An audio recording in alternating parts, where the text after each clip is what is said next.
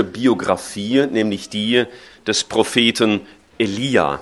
Und wir finden seine Geschichte äh, im ersten Buch der Könige ab Kapitel 17. Erstes Buch Könige ab Kapitel 17. Wir haben vor zwei Wochen schon die ersten sechs Verse betrachtet und wir lesen jetzt weiter 1. Könige 17 ab Vers 7. 1. Könige 17 ab Vers 7. Ich lese uns diesen Abschnitt, weil er uns gewiss nicht ganz so vertraut ist wie manche Geschichte der Evangelien. Es geschah aber nach einiger Zeit, dass der Bach, das war der Bach, an dem Elia äh, für eine Zeit lang lebte und dort von den Raben versorgt worden war, dass dieser Bach vertrocknete, denn es war kein Regen im Land. Da erging das Wort des Herrn an ihn und folgendermaßen. Mache dich auf und geh nach Zapat, das bei Zidon liegt, und bleibe dort. Siehe, ich habe dort einer Witwe geboten, dass sie dich mit Nahrung versorgt. Und er machte sich auf und ging nach Zarpat, und als er an das Stadttor kam, siehe, da war eine Witwe dort, die Holz sammelte. Und er rief ihr zu und sprach, Hole mir doch ein wenig Wasser im Gefäß, damit ich trinken kann. Als sie nun hinging, um es zu holen, rief er ihr nach und sprach, ich bitte dich, bring mir auch einen Bissen Brot mit. Sie sprach, so wahr der Herr dein Gott lebt. Ich habe nichts Gebackenes, sondern nur eine Handvoll Mehl im Topf und ein wenig Öl im Krug. Und siehe, ich habe ein paar Holzstücke gesammelt und gehe hin und will mir und meinem Sohn etwas zubereiten, damit wir es essen und danach sterben. Elia sprach zu ihr, Fürchte dich nicht Geh hin und mache es, wie du gesagt hast, doch bereite mir davon zuerst einen kleinen Brotfladen und bring ihn mir heraus. Dir aber und deinem Sohn sollst du danach etwas machen. Denn so spricht der Herr, der Gott Israels. Der Mehltopf soll nicht leer werden und das Öl im Krug nicht weniger werden bis zu dem Tag, da der Herr es auf den Erdboden regnen lassen wird. Und sie ging hin und machte es so, wie Elia gesagt hatte. Und er aß und sie auch samt ihrem Haus viele Tage lang. Der Mehltopf wurde nicht leer und das Öl im Krug wurde nicht weniger, nach dem Wort des Herrn, das er durch Elia geredet hatte. Aber nach diesen Ereignissen wurde der Sohn der Frau, der Hauswirtin, krank, und seine Krankheit wurde so schwer, dass kein Lebensode mehr in ihm blieb. Und sie sprach zu Elia, du Mann Gottes, was habe ich zu, mit dir zu tun? Du bist zu mir hergekommen, damit an meine Schuld gedacht werde und mein Sohn sterbe. Er sprach zu ihr, gib mir deinen Sohn her. Und er nahm ihn von ihrem Schoß und trug ihn hinauf in das Obergemach, wo er wohnte, und legte ihn auf sein Bett. Und er rief den Herrn an und sprach, Herr mein Gott, hast du auch über die Witwe, bei der ich zu Gast bin, so Schlimmes gebracht, dass du ihren Sohn sterben lässt? Und er streckte sich dreimal über das Kind aus und rief zu dem Herrn und sprach, Herr mein Gott, lass doch die Seele dieses Kindes wieder in es zurückkehren. Und der Herr erhörte die Stimme des Elia, und die Seele des Kindes kam wieder in dasselbe, und es wurde lebendig. Und Elia nahm das Kind und brachte es von dem Obergemach ins Haus hinab und übergab es seiner Mutter und sprach, siehe, dein Sohn lebt. Da sprach die Frau zu Elia, nun erkenne ich, dass du ein Mann Gottes bist und dass das Wort des Herrn in deinem Mund Wahrheit ist. Der Bach, an dem Elia für eine gewisse Zeit lebte, vertrocknete. Nun hatte doch aber Gott ihn dahin geschickt. Gott hatte doch gesagt, geh an diesen Bach. Dort will ich dich ernähren, was Gott ja auch tatsächlich gemacht hat aber plötzlich vertrocknet er. Wieso? Warum? Was soll das? Das sind ja manchmal Reaktionen auch in unseren Herzen. Gott führt unser Leben und dann kommen Situationen, die uns völlig unverständlich sind und die kommen uns vor, wie wenn ein Bach vertrocknet, dass einem schier der Lebensatem abgeschnitten wird. Auch Menschen, die Jesus folgen, kommen in Nöte und in Anfechtungen. Und was der Elia von sich selbst gesagt hatte, das wurde jetzt auf die Probe gestellt. Denn in Vers 1 hatte er dem König Ahab einem gottlosen Mann Folgendes entgegengehalten, und das war der Gruß auch für die Geburtstagskinder der vergangenen Woche. So wahr der Herr lebt, der Gott Israels, vor dessen Angesicht ich stehe. Das war sein Zeugnis. Ich stehe vor dem lebendigen Gott. Und jetzt kam diese Situation. Kein Wasser mehr. Und das äh, in einer ziemlich öden Gegend. Was ihn stärkte und bewahrte, war die Tatsache, dass er in der Gegenwart Gottes lebte. Dass er so geprägt war von der Gegenwart Gottes, dass er trotz der Situation, die jetzt auf ihn zukam, stehen konnte. Er lebte in Gottes Gegenwart. David hat einmal gesagt, vor dir, Gott, ist Freude die Fülle. Und wenn auch das Wasser jetzt ausging und kein Wasser die Fülle mehr da war, aber Freude die Fülle, die war da. Warum? Weil Elia in der Gegenwart Gottes lebte. Nun war ja diese, diese Selbstaussage Elias das Thema schon vor zwei Wochen. Ich habe leider diese Predigt nicht gehört, aber Dinge zweimal zu hören schadet uns ja nichts.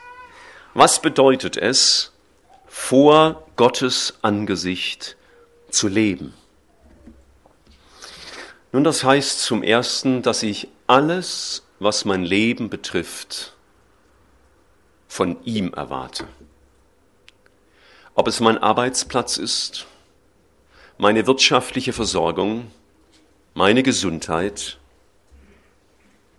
all das, was ich fürs tägliche Leben brauche, meine Wohnung, meine Kleider, dass ich vor ihm stehe, mit all meiner Not, mit all meinem Mangel, mit all dem, was mir fehlt, mit all dem, was ich mir wünschte, auch ganz berechtigt, vor ihm zu stehen.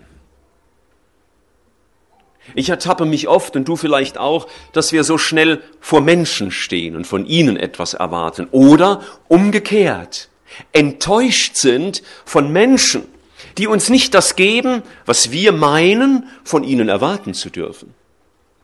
Elia aber stand vor Gott. Er stand vor Gott aber nicht nur für seine äußeren Bedürfnisse, sondern er stand vor Gott für seine geistliche Erquickung und Stärkung.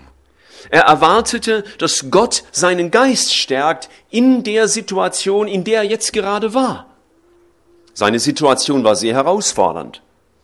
Er war durch die politische Macht unter Druck und er lebte in einer Einsamkeit. Da war keiner, der ihm Zuspruch gab, keiner, der ihn ermutigte, kein Sonntagmorgen Gottesdienst. Und er stand vor Gott, Herr, du wirst meiner Seele geben, was ich brauche. Er stand vor Gott und wollte sich nur von ihm prägen lassen. Elia lebte in einem Land, das völlig gottlos war. Wir dürfen uns verabschieden von dieser romantischen Vorstellung, er lebte ja in Israel und da glaubten ja alle an Gott. Das war überhaupt nicht so. Vielleicht nominell dem Namen nach, aber er war geistlich gesehen in seinem Glauben sehr einsam. So einsam, dass er später zu Gott sagte, Herr, ich bin hier allein übrig geblieben, ich kenne keinen, der so denkt und lebt wie ich. Er lebte mitten in einem gottlosen Land und wollte nur diesem Gott treu sein. Er wollte sich nur von ihm prägen lassen. Er stand in der Gegenwart Gottes, um von ihm zu hören und sich von ihm allein bestimmen und von ihm allein prägen zu lassen. Er wollte sich von diesem Gott prägen lassen in seinem Charakter, auch in seinen Reaktionen. Ich weiß ja nicht, wie deine Woche war und was so alles auf dich zukam. Aber wenn du ein durchschnittliches Leben führst, dann hast du in dieser Woche Situationen erlebt, die dir nicht gepasst haben, die dir quer kamen, Dinge, die dich überrascht oder enttäuscht oder verletzt haben. Was hast du damit getan? Wie schnell sind wir dabei, dann die Situation anzugucken und die Menschen anzugucken und dann halt irgendwie zu reagieren?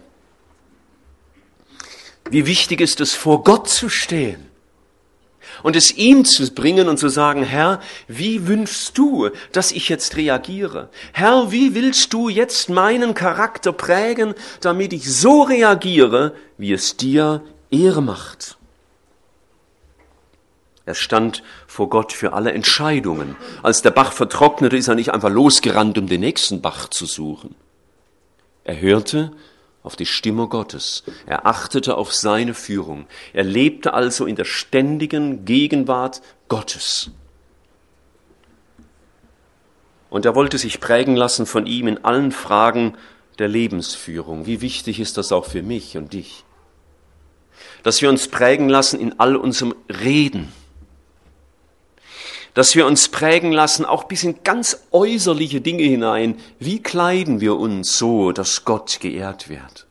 Dass wir vor ihm stehen, Herr, wie gefällt dir meine äußere Lebensführung? Wie gefällt dir das, was ich tue, auch mit allem Äußeren in meinem Leben? Wenn wir vor Gott leben, dann mit allem. Mit allem. Da gibt es nichts, womit ich ihm nicht gefallen sollte vor ihm zu leben in Bezug auf meine Zeiteinteilung. Wenn dieser Herr lebt und wenn du vor diesem Herrn lebst, in seiner Gegenwart, und ihn suchst und ihm vertraust und ihm gehorchst, dann wirst du immer geistlich versorgt sein. Es wird dir nicht immer so gehen, wie du es dir gewünscht hast. Das hat Gott auch nie versprochen. Ist es etwa Jesus so gegangen, als er auf der Erde war? Aber er hat gesagt, dass wir nie Mangel haben werden. In Johannes 10, Vers 11 hat der Herr gesagt, ich bin gekommen, dass sie das Leben und volles Genüge haben sollen und im Überfluss. Und erinnert ihr euch noch an den Predigtext von letzten Sonntag? Wen da dürste, der komme zu mir und trinke, und wer an mich glaubt, von dem werden Ströme lebendigen Wassers ausgehen. Und deswegen ist es so wichtig, dass ich in allem vor ihm lebe, damit dieser Strom nie aufhört zu fließen, sondern sein Leben beständig von mir ausgehen darf. Und äh, das mag uns ein überhöhter Anspruch sein, aber er ist geistliche, biblische Realität. Lassen wir uns nicht prägen von dieser Welt. Lassen wir uns nicht prägen, auch vielleicht manchmal von Menschen, die gläubig sind und uns Ratschläge geben, die dem Wort Gottes nicht entsprechen.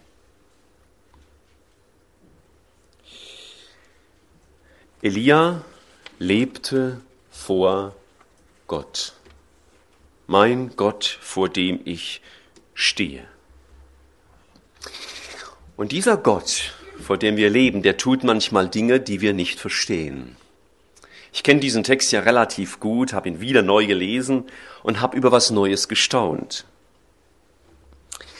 Elia war ja jetzt völlig mittellos.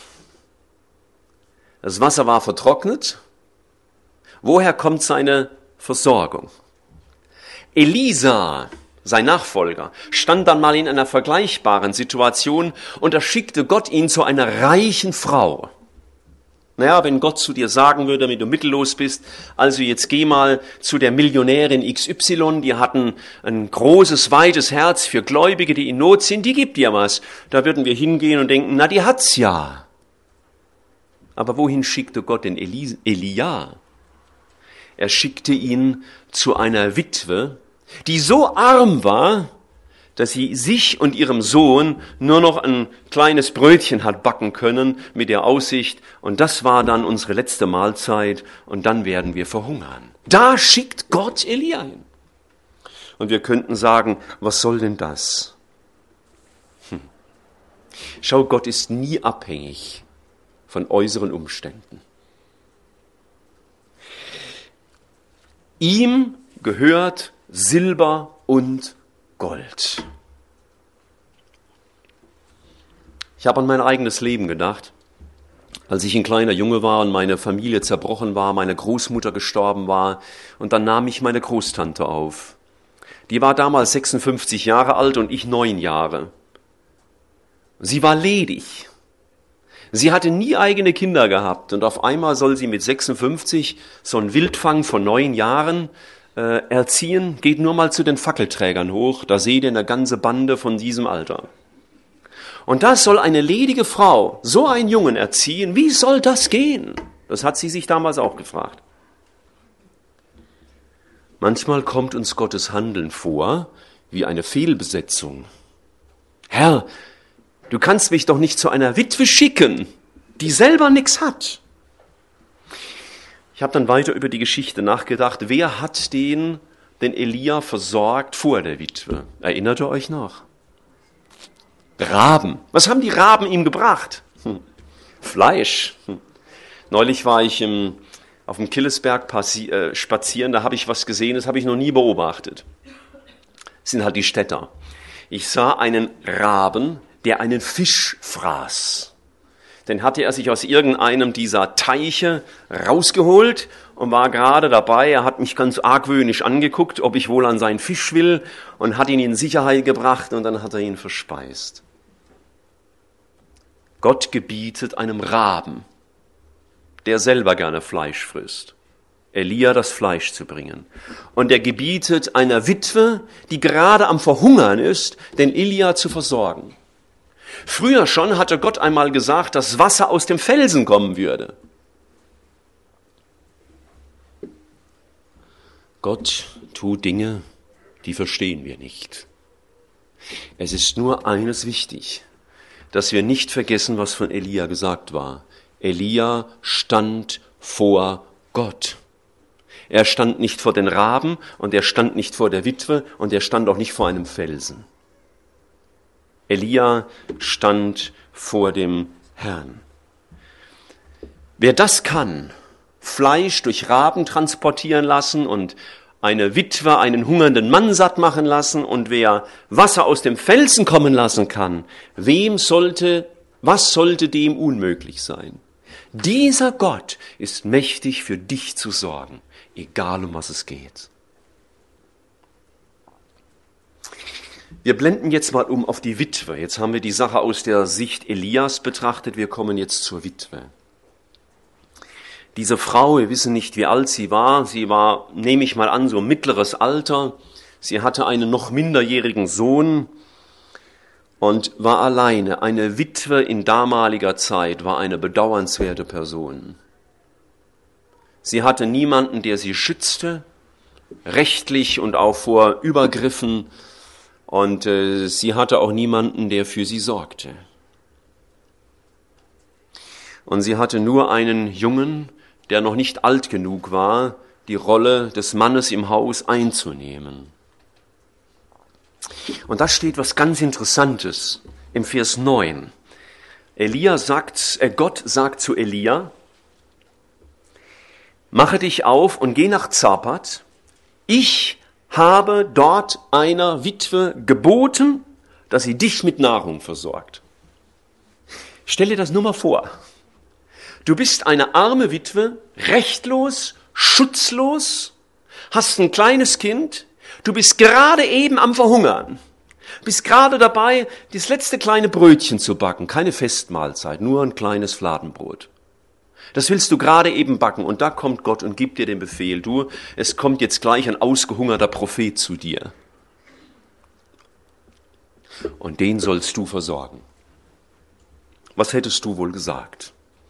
Wir wissen nicht, was die Witwe sagte. Wir wissen auch nicht, wie der Auftrag vonstatten ging. Diese Frau sah ihren Auftrag von Gott, aber sie sah auch ihre Realitäten. Als der Elia nämlich sagte, mach mir ein Stück Brot, da sagt sie, ich habe nichts. Ich habe nichts. Außer dem Kleinen, was da jetzt aus den letzten Krümeln irgendwie noch ich zustande bringen werde. Sie hatte so gut wie nichts. Ganz interessant sagt sie aber Folgendes, immer gut, immer aufmerksam liest. Schaut mal in Vers 12 hinein. Sie sagt, so wahr der Herr, dein Gott, lebt. Ich habe nichts. Sie hat also diese doppelte Blickrichtung auf den Herrn, der lebt, und zugleich auf ihre Hand, die nichts hat.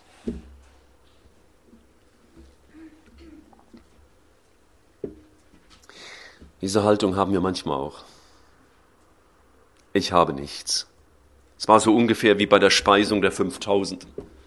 Als die Jünger sagten, wir haben nichts außer fünf Fladenbroten, das entspricht fünf, fünf Brötchen und zwei Fischen. Und das waren keine Wale, sondern kleine Fischlein. Ich habe nichts. Die Witwe sagt, ich werde sterben, weil ich nichts habe. Auf wen schaust du in deinem Leben? Auf wen schaust du in deiner Aufgabe als Mutter, als Vater, in der Erfüllung deines Arbeitsplatzes? Auf wen schaust du in deiner Aufgabe als Ehemann, als Ehefrau? Auf wen schaust du in deinem geistlichen Dienst, den du in der Gemeinde tust? Auf wen schaust du in deinem Zeugnis vor deiner Umgebung? Auf wen siehst du? Wie real ist es, dass wir in der Gegenwart Gottes leben? Vor seinem Angesicht. Elia antwortet dieser Frau zuerst mutmachend.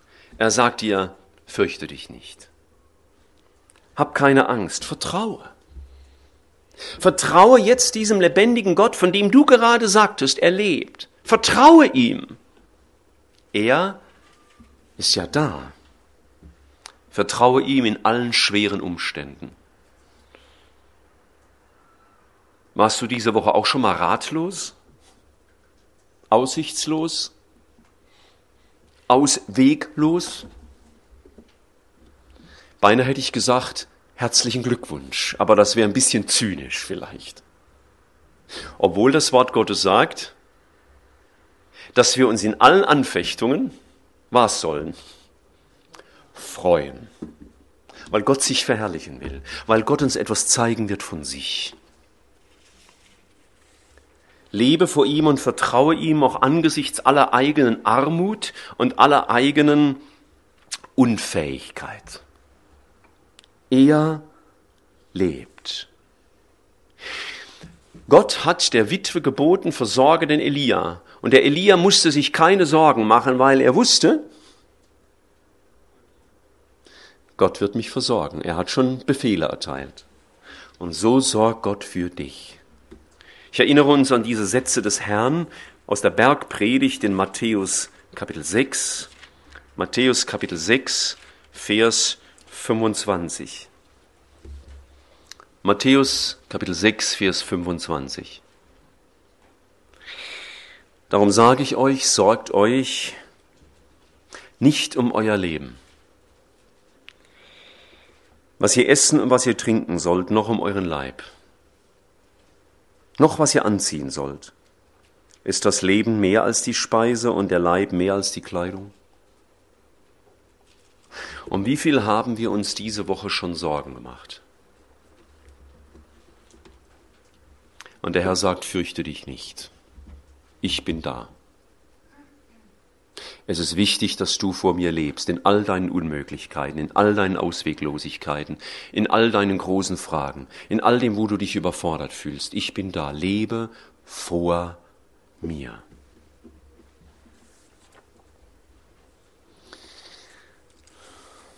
Der Elias spricht mit dieser Frau, sie sagt ihm gerade eben, also ich backe jetzt das letzte Brot und dann werden wir sterben. Und dann sagt Elia etwas, das tut man doch nicht. Wie kann man nur so egoistisch sein, könnte mancher denken. Er sagt, mach, was du dir vorgenommen hast, back das Brot, aber bring mir zuerst.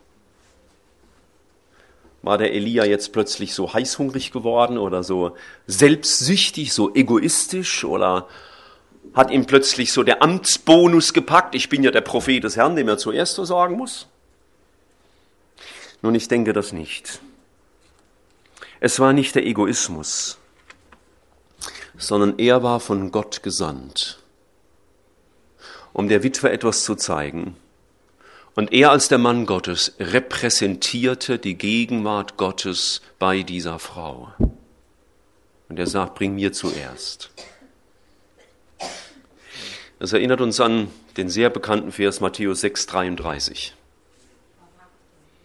Trachtet zuerst.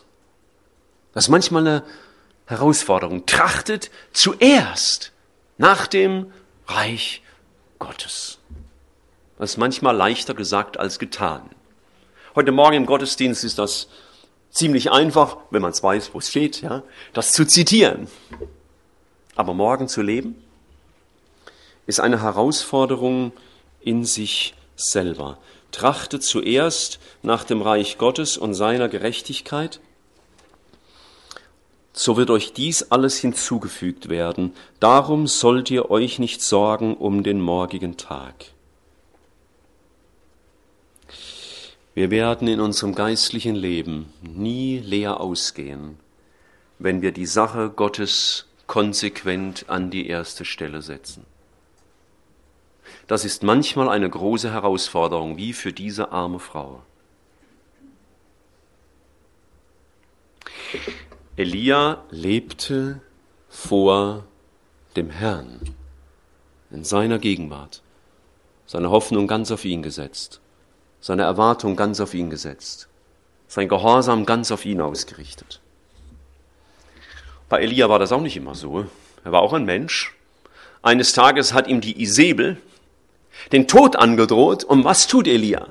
Er stand nicht mehr vor dem Herrn, sondern er rannte weg, versteckte sich unter einem Wacholderbusch und sagte, Herr, nimm mich von dieser Erde, ich bin auch nicht besser wie meine Väter. Ja, auch Männer Gottes kommen an ihre Grenzen und ich bin froh, dass die Bibel so ehrlich ist, weil sie mir Mut macht, nicht Mut zum Versagen, sondern zu sagen, dass Gott auch solche Menschen, die auch Menschen waren wie wir, dass er sich stärken kann, um ihm ganz zu vertrauen.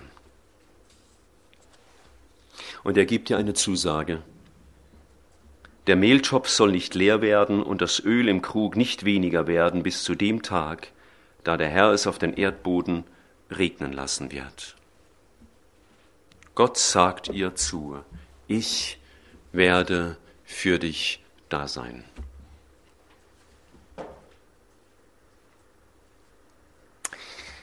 Wir stehen alle vor Herausforderungen des Glaubens. Mancher steht vielleicht vor der Herausforderung des Glaubens, wenn er daran denkt, dass die Gemeinde ein Haus bauen will und er einen Beitrag bringen soll oder kann oder darf oder wird oder wie wir das immer sagen sollen.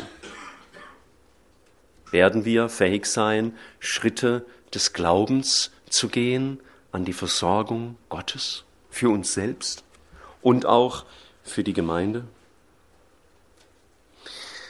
Wer Gott dient, der wird immer wieder auch Erprobungen erleben.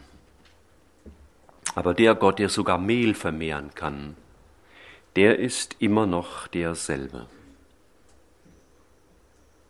Eines der Bibelworte, das Gott uns wichtig machte für die Frage, das Gemeindehaus zu bauen oder nicht, war ein Satz aus 1. Chronik 28, Vers 20. Und da heißt es, fürchte dich nicht und erschrick nicht. Wenn du Gottes Wege gehst, wirst du manchmal erschrecken. Da werden wir nicht auf die Rolltreppe so in den Himmel gestellt, wo dann alles wie von selber geht. Es gibt viele Situationen, da werden wir erschrecken, weil wir über unsere Grenzen kommen. Und dann kommen manchmal Situationen, da stellt es uns das Denken ab. Diese Frau ist Gott gehorsam, sie versorgt den Propheten, sie erlebt, wie Gott ihr das Mehl und das Öl vermehrt und jetzt plötzlich wird ihr Sohn so schwer krank, dass er stirbt. Kannst du sowas verstehen? Jetzt war sie dem Herrn so treu. Sie hat ihn bezeugt. Sie hat vielleicht ihren Nachbarn erzählt. Schaut mal, welche Wunder Gott tut. Das wird sie ja nicht für sich behalten haben. Und auf einmal wird ihr Kind so schwer krank, dass es dass kein Ode mehr in ihm bleibt, so steht es hier. Wir haben keine Garantie auf ein irdisches Happy End. Das gibt es nur in Romanen, diese Garantie auf ein Happy End. Aber im Leben mit dem Herrn gibt es nicht immer ein Happy End, also einen glücklichen Ausgang einer Situation. Es wird sich nicht immer so ganz plötzlich alles noch genauso fügen, wie ich es mir immer erträumt habe. Nein, das wäre unrealistisch, sowas zu behaupten. Wie viele Missionare sind in fremde Länder gezogen und das Erste, was sie zu tun hatten, nachdem sie angekommen waren im Missionsland, war, Gräber zu schaufeln, um ihre Ehefrau oder ihre Kinder oder gleich beide dort hineinzulegen. Das ist kein Happy End. Das ist keine romantische Missionsvorstellung. Diese Zeiten mögen nun vielleicht vorbei sein, wo das immer so krass ist. David, er tut Buße vor dem Herrn weil er die Ehe gebrochen hat und diesen Mann hat umbringen lassen. Er tut wirklich Buße. Er fleht den Herrn an. Und was tut Gott? Er erhört ihn nicht für das Kind. Es ist nicht so, dass Gott uns immer unsere Gebete erhört, wenn wir in allem treu sind. Es ist nicht so, dass Gott seinen treuen Kindern keine Lasten auflegt. Manchmal kommt es mir sogar gerade umgekehrt vor. Und er lässt das diese Frau erleben, so dass sie aufschreit und sagt, wieso das? Quasi, Elia, du bist schuld. Du bist in unser Haus gekommen und dann habe ich Hoffnung bekommen, dass wir überleben und jetzt stirbt er nicht am Hunger, sondern stirbt an dieser Krankheit. Ich habe diesen Satz vor einiger Zeit hier schon mal zitiert und ich tue es noch einmal. Ich begegnete einem Ehepaar, das durch eine ganz schlimme Not gegangen war. Die war wirklich herzzerreißend. Und der Mann sagte mir dann, Gott will sich immer verherrlichen in unserem Leben, aber den Weg dazu, den bestimmt er. Den bestimmt er. Und die Frau kommt zu Elia und der Elia sagt, gib mir deinen Sohn her. Und er ruft zum Herrn, und Gott ist so gnädig und barmherzig, dass er dieses Kind wieder zum Leben erweckt. Elia stand vor dem Herrn. Er hat auf ihn geachtet, er hat auf ihn gehört, er hat auf ihn gesehen, er hat ihn gesucht, er hat ihn gewollt. Wen suchst du? Vor wem wirst du stehen in der kommenden Woche? Angesichts der Situation, die du hast. Und denke nicht, meine ist die schwerste. Nein, steh einfach vor dem Herrn und achte auf ihn und höre auf ihn. Lass dich stärken in seiner Gegenwart. Lass dich stärken durch sein Wort. Lass dich korrigieren durch dein Wort. Lass dich zur Buße führen durch sein Wort. Lass dein Denken erfüllen von seinem Wort. Lass deine Reaktionen erfüllt sein von seinem Heiligen Geist. Erwarte von ihm, dass er dich stärkt. Elia stand vor dem Herrn und bleibe auch dann vor dem Herrn stehen, wenn er Dinge zulässt, die du nicht erwartet hast, die du nicht verstehst. Bleibe auch dann vor dem Herrn. Er wird mit dir sein. Ich verspreche dir kein Happy End, wie in dieser Geschichte. Es ist nicht immer so aber bleiben wir vor dem Herrn, damit sein Ziel mit unserem Leben erreicht wird. Wir wollen uns neigen zum Gebet. Herr Jesus, wir sagen dir von ganzem Herzen Dank, dass du uns die Gemeinschaft mit dir selbst ermöglichst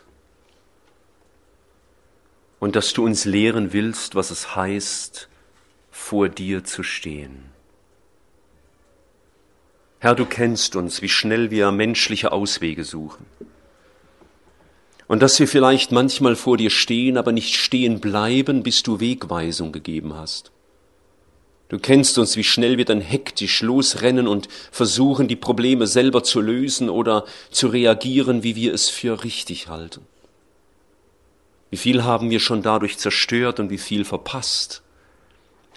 Und ich bitte dich, Vater im Himmel, dass du in deiner großen Treue uns doch hilfst, wirklich vor dir zu stehen, vor dir stehen zu bleiben, so dass dein Name gepriesen wird. auf dich zu hören, auf dich zu achten, dir zu vertrauen, dir zu gehorchen, auf deinen Wink zu achten, dir alles anzubefehlen. Hilf jedem Einzelnen in seiner Situation, das in dieser Woche zu lernen, zu praktizieren, damit du, Herr, gepriesen wirst und unser Leben geprägt wird von dir allein. Wir danken dir dafür, Herr. Amen.